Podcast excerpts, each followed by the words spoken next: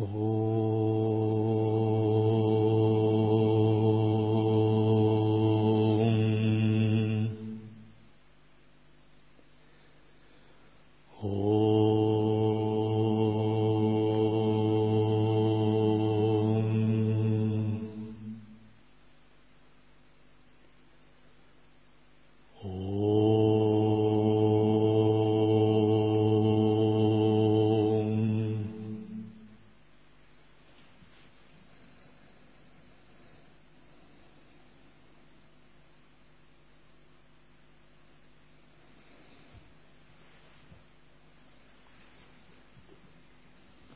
утра вопросы Мелинды.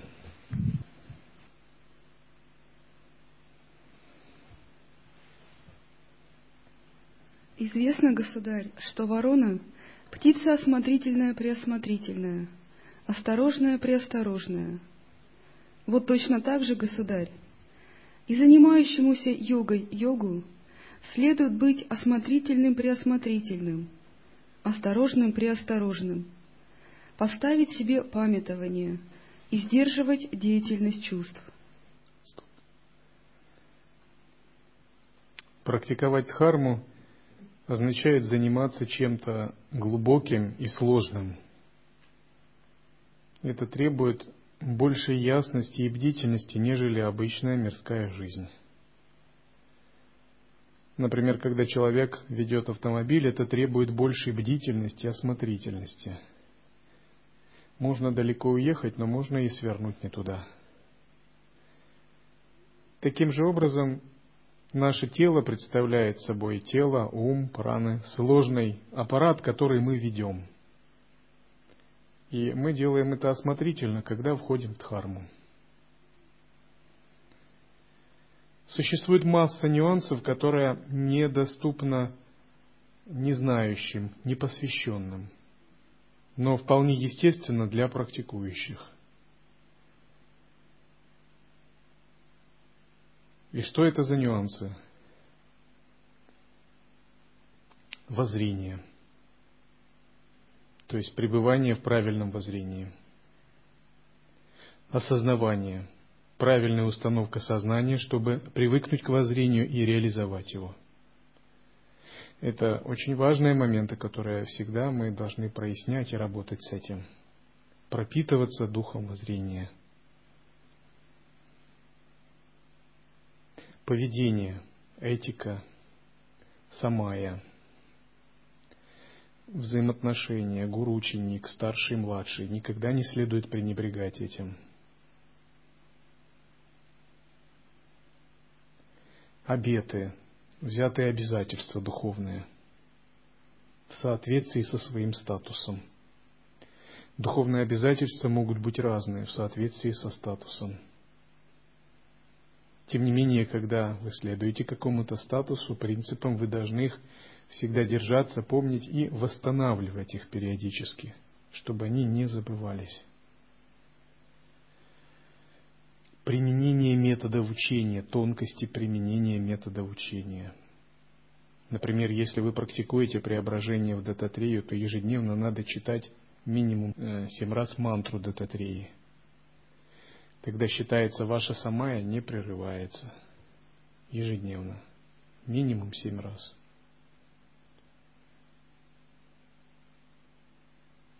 Прибежище. И, в общем, внимательность, осознанность, работа с пранами. Все это множество различных факторов, которые мы должны учитывать в нашей садхане. Мы не можем сказать, о, воззрение, все остальное не важно. О, присутствие, было бы присутствие, все хорошо. А этика, а самая, а виная, а гуру йога, 14 обетов, а наблюдение за пранами, а учет относительной реальности, а в относительном поведении, учет взаимоотношений. Как мы можем сказать, что это не важно? Разве мы едим присутствием только одним? А тело разве не ест? И что мы можем сказать? Камни, вата питакапха все равно, что мы можем взять наварить бараньего мяса, съесть и сказать, о, присутствие все одно, так? А потом у нас будет желудок крутить, и мы будем в тамосе. Разве так можно? Нет.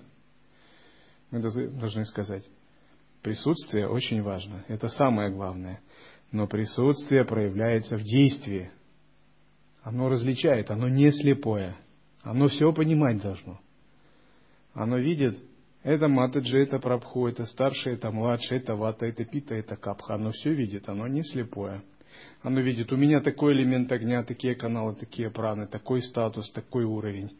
Я на стадии нахожусь вынашивания или я на стадии зачатия, не закалки там или не пестования. Это присутствие все понимает в душе, куда идти, как надо делать. То есть это не такое какое-то незрелое детское присутствие. Почему? Потому что если это не учитывать, то присутствие не вырастет. То есть это не ограничение для присутствия, а создание нужных обстоятельств. Это вовсе не означает, что мы начинаем делить.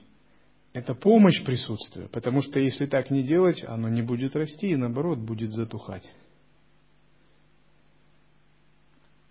И все это учет многообразных обстоятельств.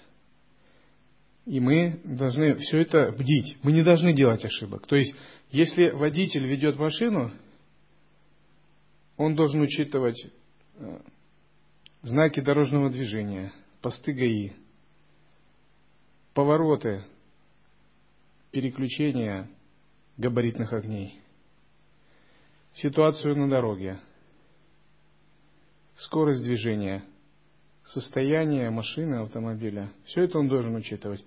Он не может думать, о, главное скорость держать, все, все остальное не важно. Или главное смотреть на знаки. Такой водитель, он не в себе, так? Его на дорогу нельзя выпускать. Он все это в целостности должен рассматривать. То есть его силы присутствия и силы осознавания должно на все хватать. И он смотрит, если каналы, надо каналы очистить. Если в душе надо что-то очистить, в душе очищает. Если с методом работать, с методом работает. Он все эти факторы поддерживает одновременно. Вот что такое осмотрительность. И работа с санкальпой, и воззрение, и поведение, и работа с каналами, и этика, и самая, и виная, и учет относительной реальности. Вот это настоящий йог, который поддерживает правильную осмотрительность. И сначала это нелегко. Мы одно что-то поддерживаем, другое упускаем. Потом беремся за это, это упускаем. Это как на одеяло тянешь на голову, ноги мерзнут. Ноги укрываешь, голова мерзнет. Маленькое одеяло. То есть не хватает осознавания. Мы думаем, как же работать с присутствием, когда надо служением заниматься. Или как служение делать, когда надо метод выполнять. И у нас как бы это пока не совмещается. Но когда растет мастерство, понемногу это все начинает сливаться воедино. Это все совмещается. Мы становимся искусными. Вот эта искусность – это большое достижение. Мы не делаем ошибок. Далее, государь, какую бы еду ворона ни нашла, она всегда поделится с сородичами – вот точно так же, государь, и занимающемуся йогой йогу следует всяким праведным под харме полученным прибытком, будь то хоть бы миска еды, непременно поделиться со своими благонравными сподвижниками.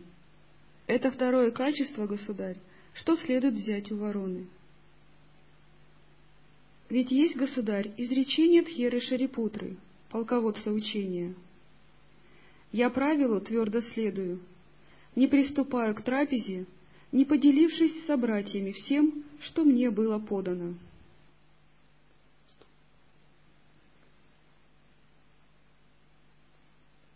Этот дух очень важен в санге, поскольку самайные братья и сестры делятся всем, что у них есть.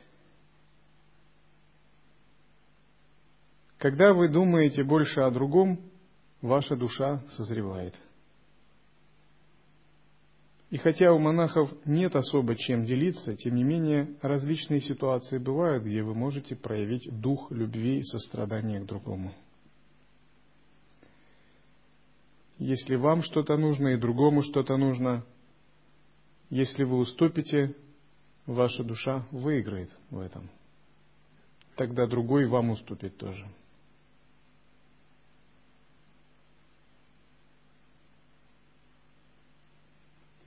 Почтенный Нагасена, ты сказал, что следует взять два качества у обезьяны. Каковы эти два качества?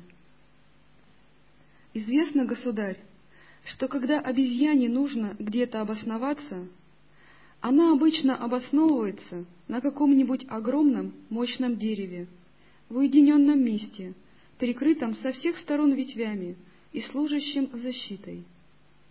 Вот точно так же, государь, и занимающемуся йогой йогу следует найти человека совестливого, приветливого, нравственного, добродетельного, знающего много сутр, носителя учения, приятного, уважаемого, почтенного, красноречивого, способного преподавателя, наставника, разъяснителя, излагателя, побудителя и вдохновителя — такого духовного друга и учителя и жить рядом с ним. Это первое качество, государь, что следует взять у обезьяны.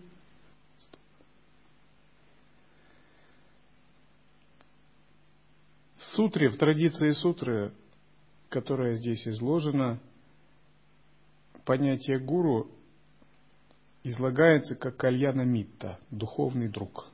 В тантре это именно как гуру. Есть подходы разные к восприятию учителя в сутре и в тантре. Принятие духовного учителя налагает определенные принципы, обязательства, которые следовать надо всю жизнь. Вот как только вы его приняли, вот пока не приняли, можно думать, так или так, следовать, не следовать. Но когда мы приняли, мы следуем всю жизнь, независимо от того, находимся мы рядом с учителями не, или не рядом. Вот так. И это принципы самая чистого видения. Это самое главное принцип, который никогда, ни при каких обстоятельствах нельзя нарушать.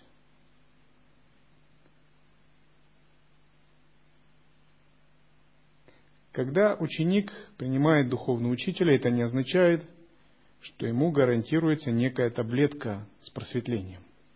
Это все химеры. Не надо строить ложные надежды. Таблеток на духовном пути не бывает. То есть мы должны принять ответственность за свою садхану. Мы должны понять, что нам предстоит постоянная длительная работа. И ее за нас никто не сделает. То есть свою часть работы мы должны делать обязательно. Но одновременно всегда существует милость, нисходящая шакти ануграха. От того, как мы и открываемся, мы также духовно растем. Но эта милость может транслироваться только через самаю, только через чистое видение. И вот наша духовная работа, ответственность наша, это наш собственный как бы устремленность изнутри. А ануграха, милость – это даршан абсолюта, даршан святых, парампары, божеств. Один путь снизу, второй путь сверху, и они соединяются. Вот тогда это происходит. Но это не происходит в форме таблетки, где мы сами не участвуем в этом, где мы не принимаем ответственности, не принимаем решения. Это всегда связано с нашей ответственностью.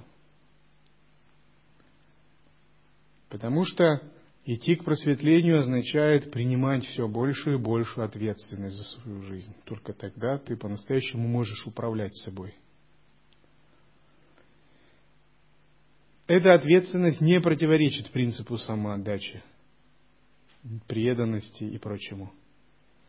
Она предполагает что ты это делаешь из состояния этой ответственности, что ты можешь это делать именно потому, что ты принял такую ответственность. То есть это не исключающие друг друга понятия.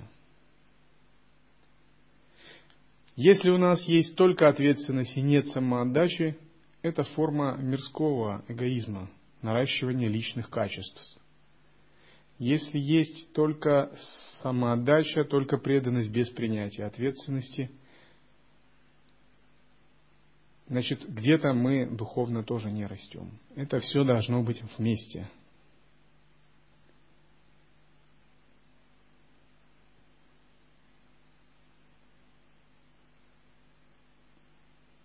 Ответственность предполагает нашу часть духовной работы, которую мы должны проделать. Например, если говорится три золотых правила, нам предстоит с этим хорошо самому разобраться. Надо пропустить это и понять, пропустить через себя. Или если есть учение о 16 кала, действительно надо разобраться для себя, на какой я ступени, как оно ну, звучит – или метод работы с санкальпой, или любой другой метод. То есть мы сами с этим должны работать. Духовный учитель здесь, если вот с этой точки зрения, играет роль тренера, но тренироваться должны вы сами. Даже при большом желании духовного учителя за вас он не сможет это сделать.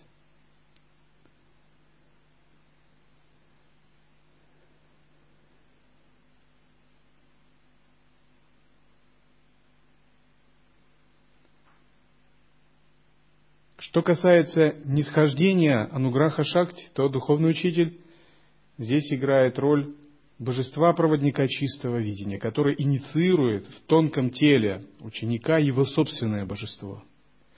Вот когда Даршана Нуграхи, нисходя через гуру, открывает в каналах ученика чистое видение, зарождается божество, божество узнается как собственное «я», это происходит зачатие, встреча, а затем зачатие. И затем также по ступеням 16 кала происходит его вынашивание, рождение. Вплоть до высших стадий. Все это возможно только в том случае, если по-настоящему есть чистое, доверительное, уважительное взаимоотношение в гуру-йоге. И гуру-йога по-настоящему питает ученика, его вдохновляет. Тогда гуру здесь играет роль Вселенская Ануграха Шакти, Великой Матери. Ученик играет роль сына, и происходит процесс, который называется «мать кормит сына». Состояние «мать кормит сына» означает даршана нуграхи, который пробуждает внутри нас тонкие божественные бхавы, которые постоянно растут.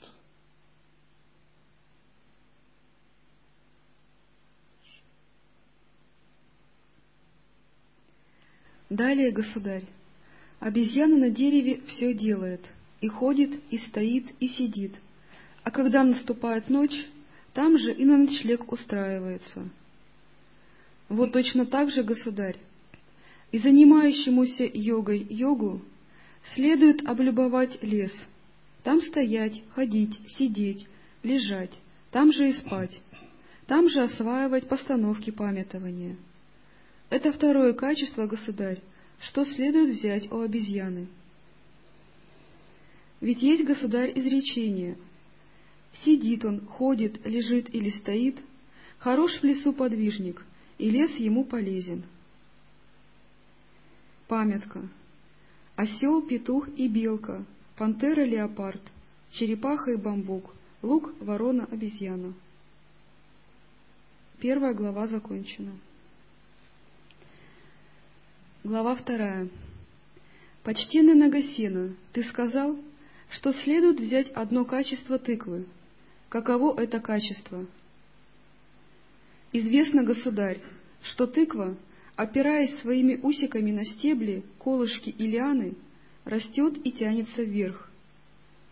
Вот точно так же, государь, и занимающемуся йогой йогу, желающему духовно вырасти и стать святым, следует опереться умом на опору созерцания и тянуться вверх, к святости. Это то качество, государь, что следует взять у тыквы. Ведь есть, государь, изречение Тхеры Шарипутры, полководца учения.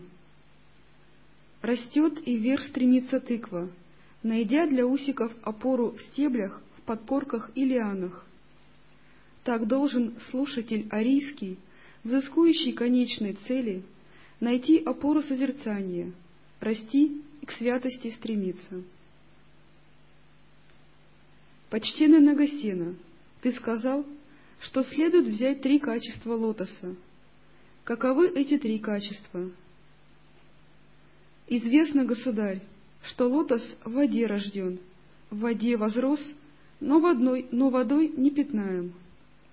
Вот точно так же, государь, следует, чтобы занимающегося йогой йога не пятнали его семья, окружение, прибыль, слава, почести, уважение и личные его вещи. Это первое качество, государь, что следует взять у лотоса. Далее, государь, лотос вышел из воды и над нею возвышается. Вот точно так же, государь, и занимающемуся йогой йогу следует превзойти весь мир, возвыситься над ним и укрепиться в сверхмирских дхармах. Это второе качество, государь, что следует взять у лотоса. Далее, государь, лотос покачивается даже от слабого ветерка. Вот точно так же, государь, и занимающемуся йогой йогу следует сдерживать даже слабые аффекты и усматривать опасность даже в них. Это третье качество, государь, что следует взять у лотоса —